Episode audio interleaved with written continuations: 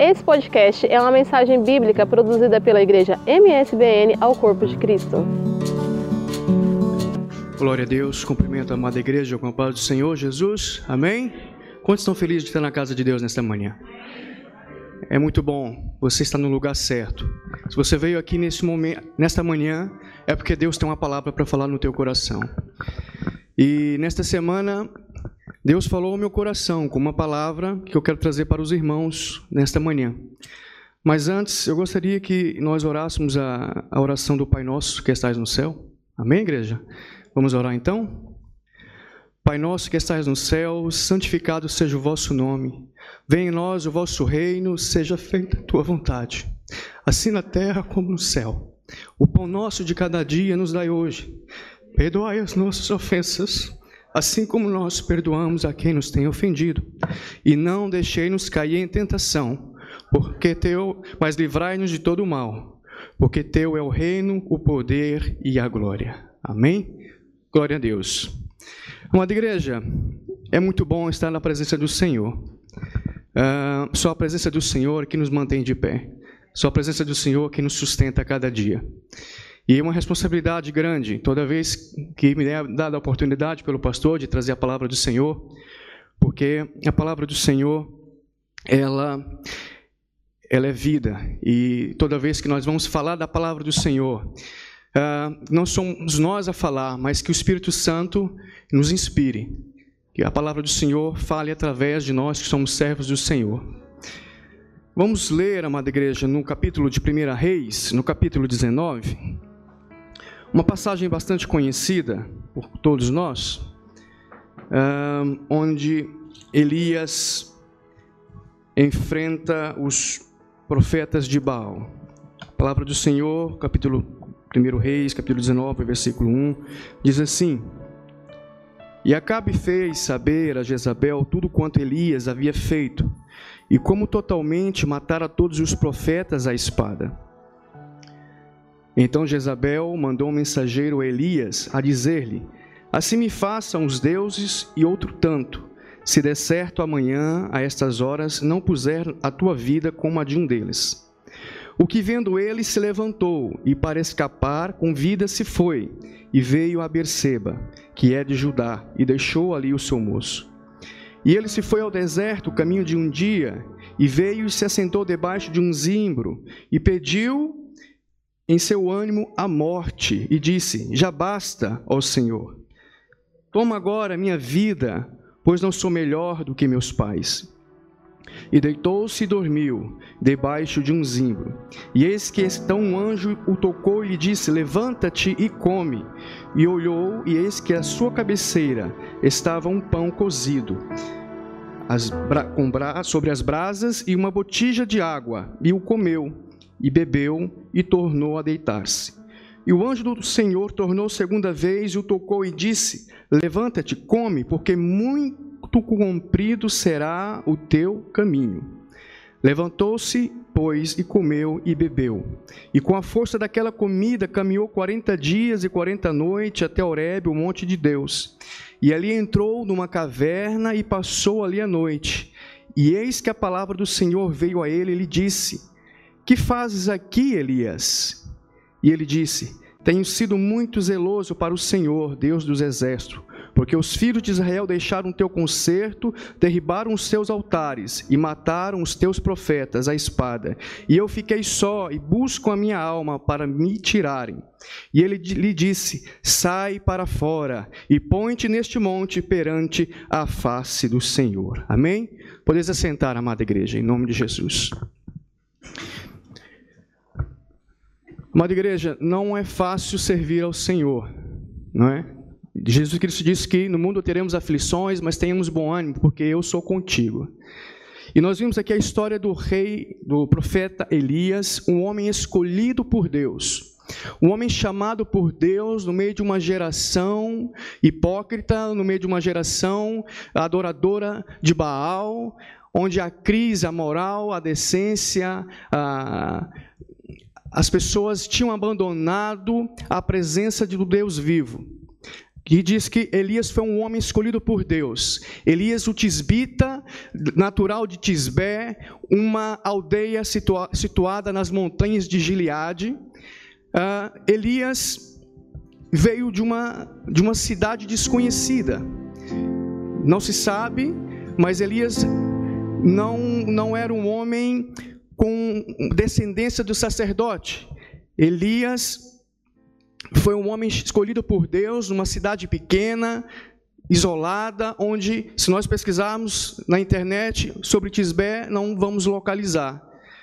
Mas diz que Deus escolheu Elias no meio daquela geração perversa, para ser a boca de Deus, ser o profeta de Deus naquela geração. E no capítulo 17, nós vemos então que Deus chamou Elias, colocou Elias para pregar ali no palácio diante do rei Acabe.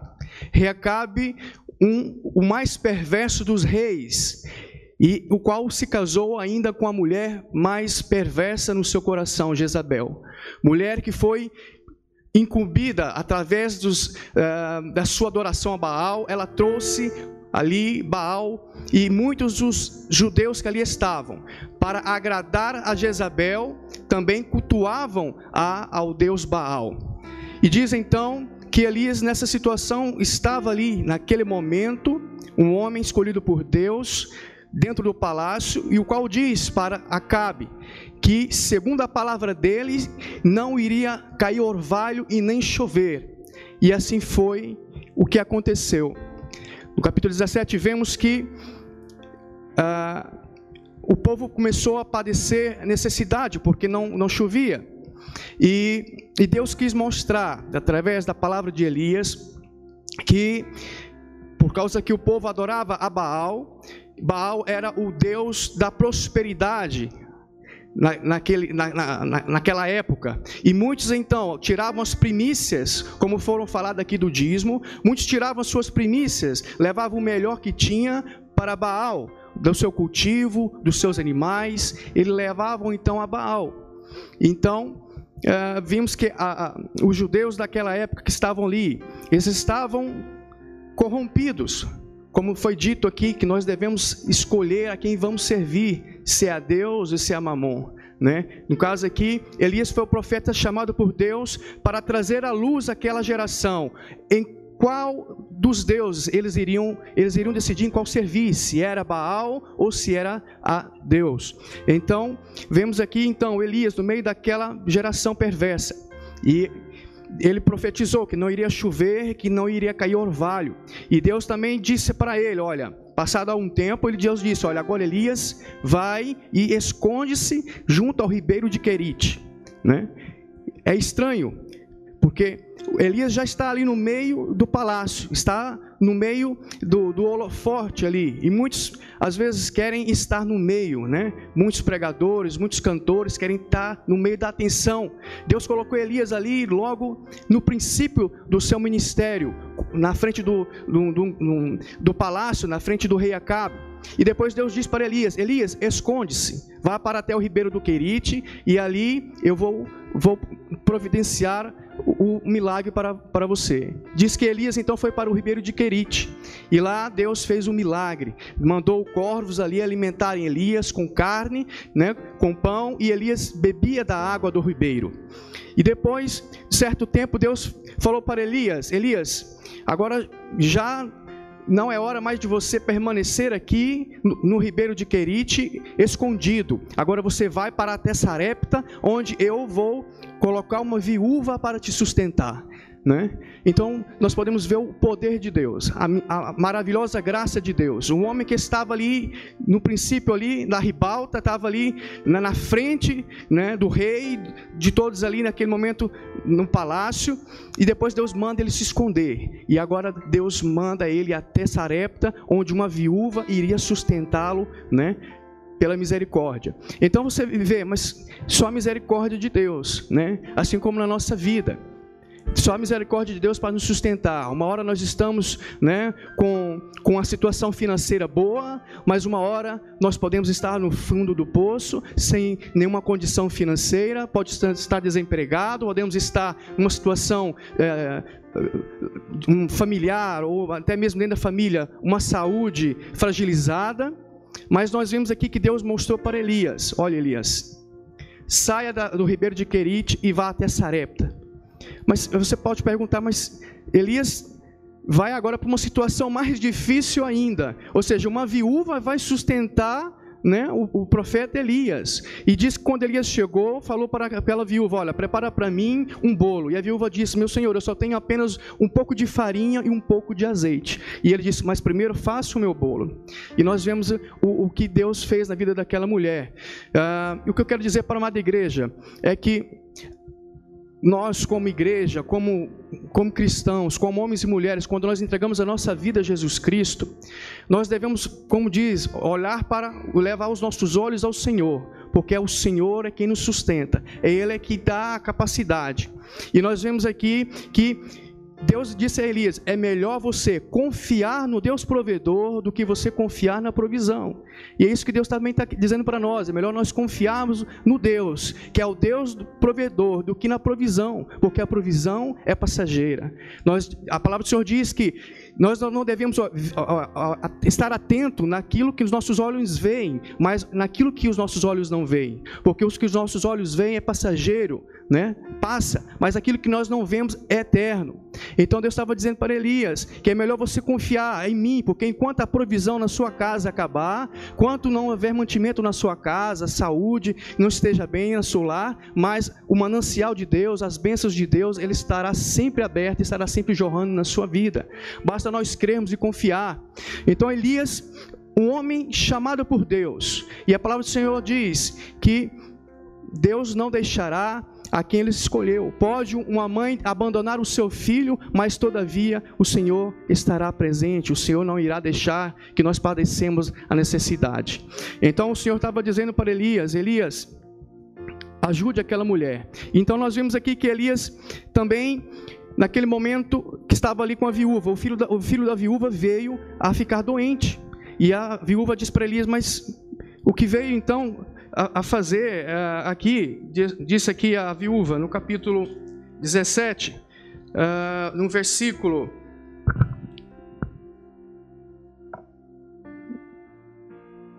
No versículo 17 disse: Depois dessas coisas sucedeu que adoeceu o filho desta mulher, a dona da casa, e a sua doença se agravou muito, até que nenhum fôlego ficou em si. E vemos então que Elias tomou aquele menino consigo e levou para o seu quarto, e ali ele orou e Deus retornou o espírito, o fôlego da vida naquela criança, naquele menino. Então nós, neste momento, eh, Elias está ali orando ao Senhor, e ela diz ao Senhor: clamou ao Senhor e disse: Ó oh, Senhor meu Deus, também esta viúva, até esta viúva com quem eu moro, afligiste matando-lhe o seu filho. E o Senhor ouviu a voz de Elias, e a alma do menino voltou, tornou a entrar nele e reviveu. E Elias tomou o menino e trouxe-o do quarto à casa e o deu à sua mãe. E disse Elias: Vês aí o teu filho vive? Então a mulher disse a Elias: Nisto conheço agora que tu és o homem de Deus e que a tua palavra, que a palavra do Senhor está verdadeiramente na tua boca. Então nós vemos aqui o que Deus fez na vida daquela mulher. Eu quero dizer para a igreja que Elias, um homem que tinha um chamado. E, e, no versículo 19 diz que esse homem que tinha esse chamado, passando por momentos difíceis na sua vida, por decepção, né, por momentos que ele ficou desanimado, uh, abatido, que ele perdeu a morte e que ele se escondeu ali na caverna. E muitas das vezes nós somos assim também.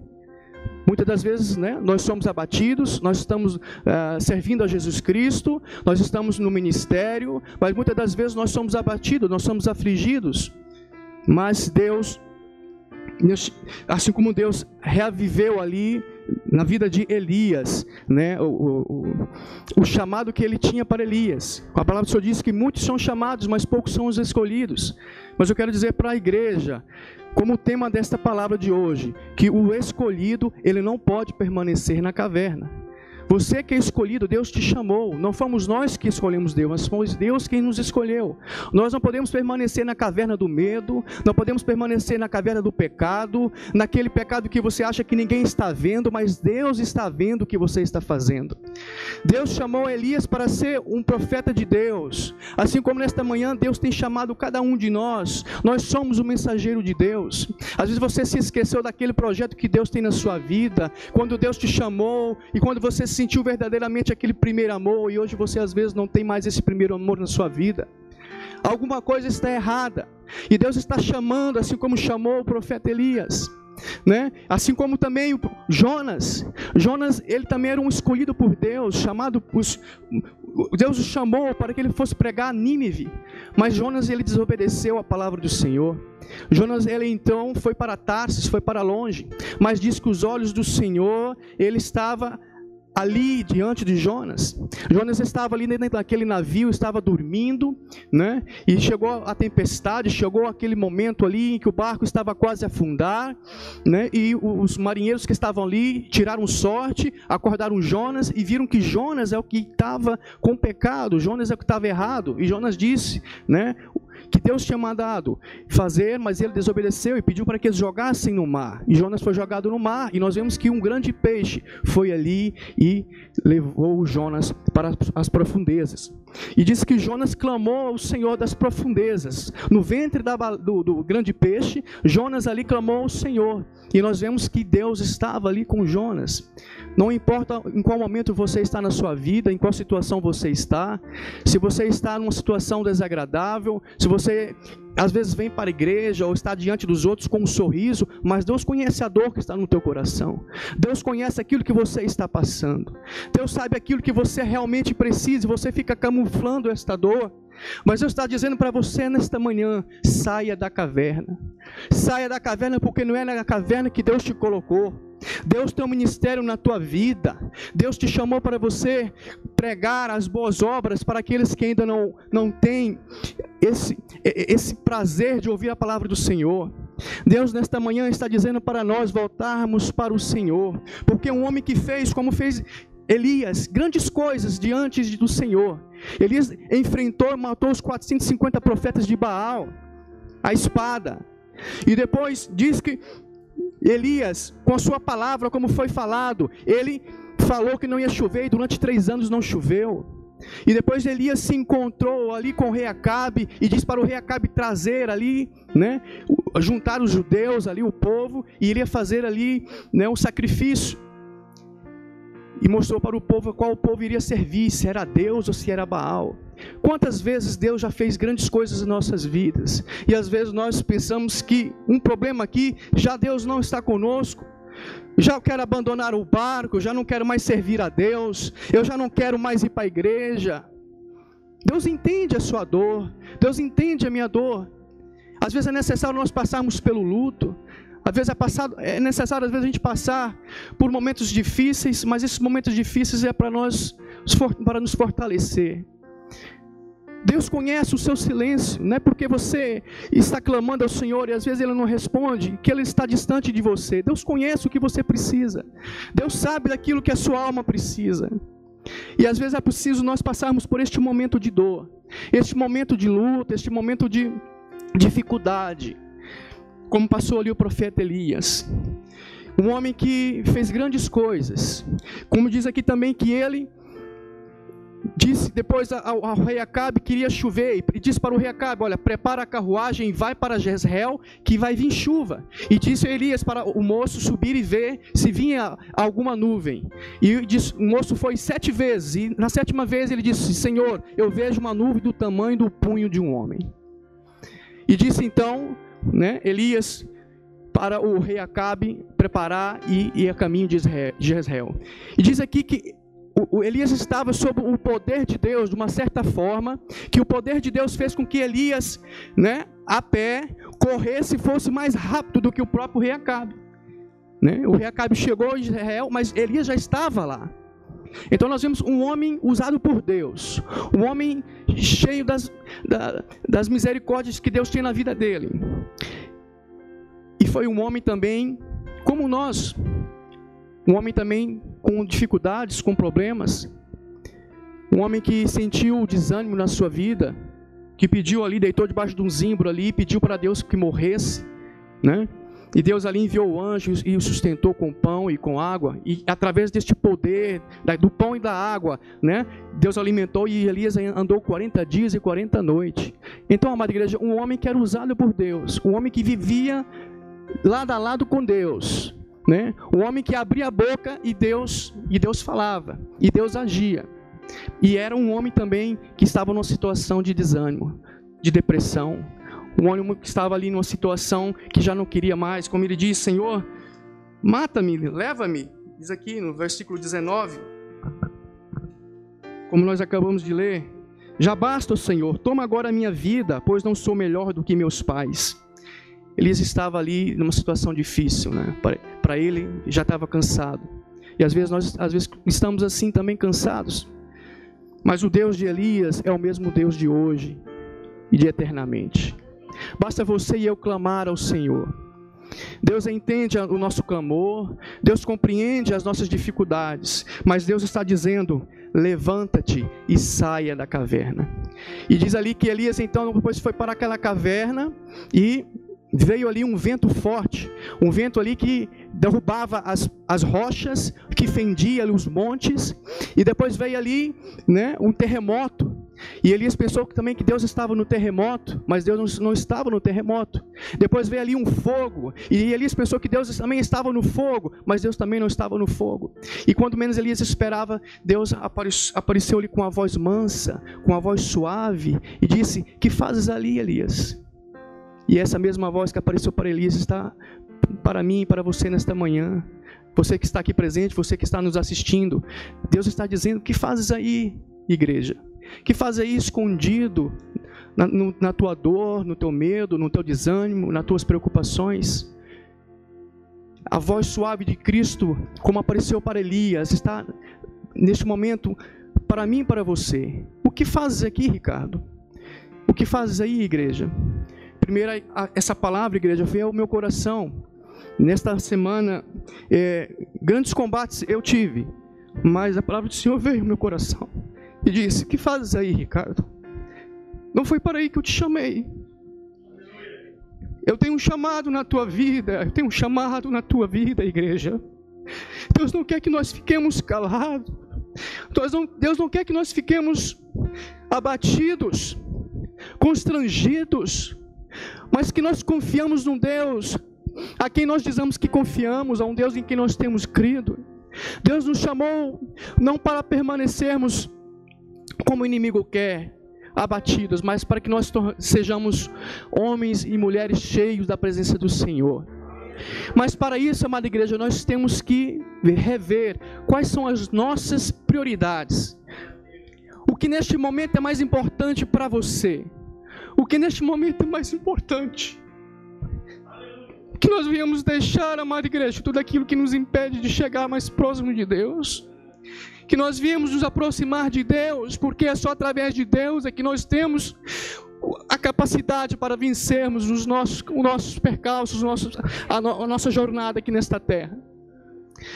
Meus irmãos, que nós não venhamos desanimar, mesmo que nós venhamos a ficar abatidos, mas como diz aqui no 2 Coríntios capítulo 4, versículo 9, a palavra do Senhor diz, 2 Coríntios capítulo 4, versículo 9, diz assim, amada igreja, em, versículo 8: Em tudo somos atribulados, mas não angustiados, perplexos, mas não desanimados, perseguidos, mas não desamparados, abatidos, mas não destruídos porque nós vivemos para Cristo, para que a vida de Jesus se manifeste também em nossa carne mortal, de maneira que nós opera a morte, mas em, em vós a vida.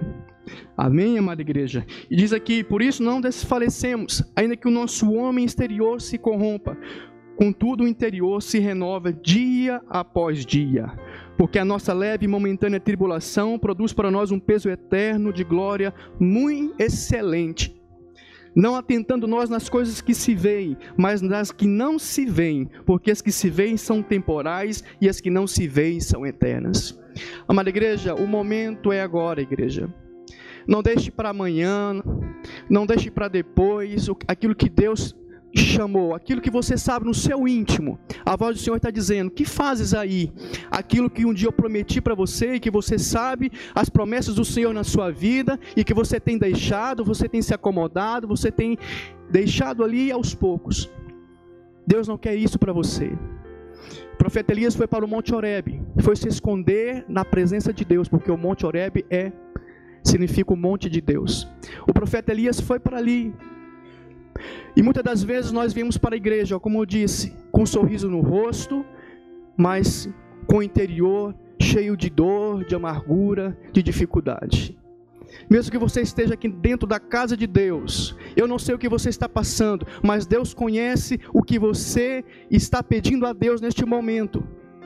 Deus conhece o seu íntimo.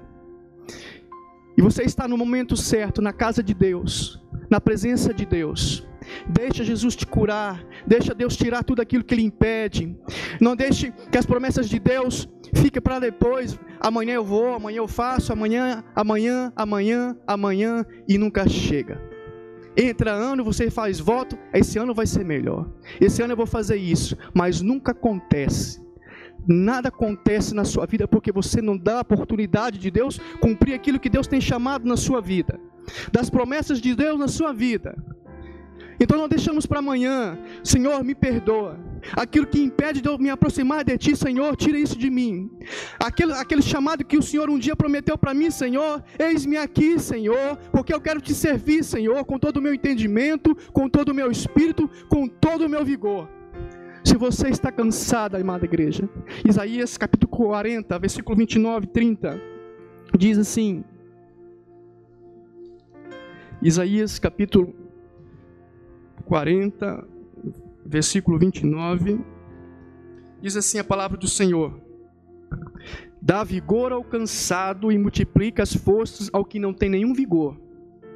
Os jovens se cansarão e se fatigarão, e os jovens certamente cairão. Mas os que esperam no Senhor renovarão as suas forças e subirão com asas como águias, correrão e não se cansarão, por caminharão e não se fatigarão.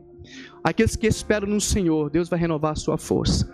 Talvez se você está desanimado como Jonas, como Elias, como muitos homens e mulheres na Bíblia, como Davi, Deus vai renovar em sua vida a alegria da salvação. Deus vai renovar em sua vida aquilo que Deus tem preparado, tem chamado na sua vida, no seu ministério. Creia, creia porque Deus é o mesmo ontem, hoje e eternamente.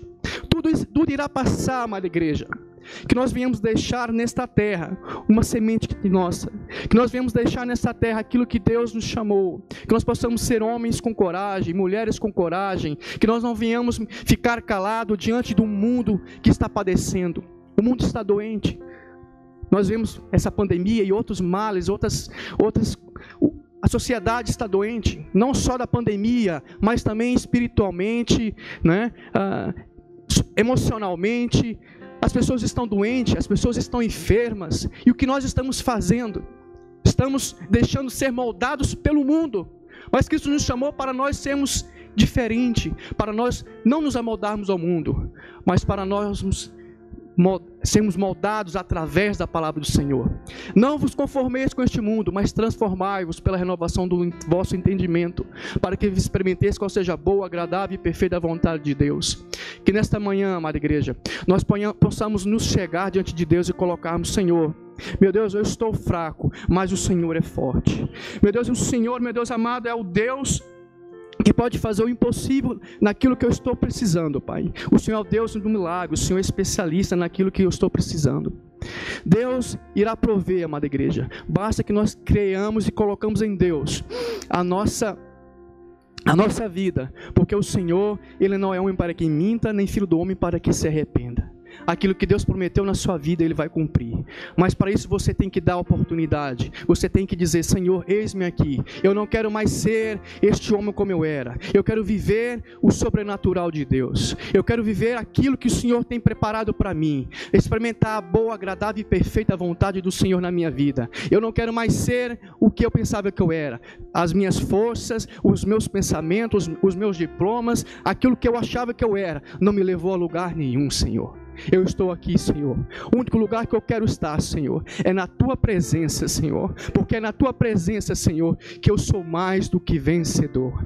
E assim, amada igreja, na presença do Senhor é que nós somos mais do que vencedores.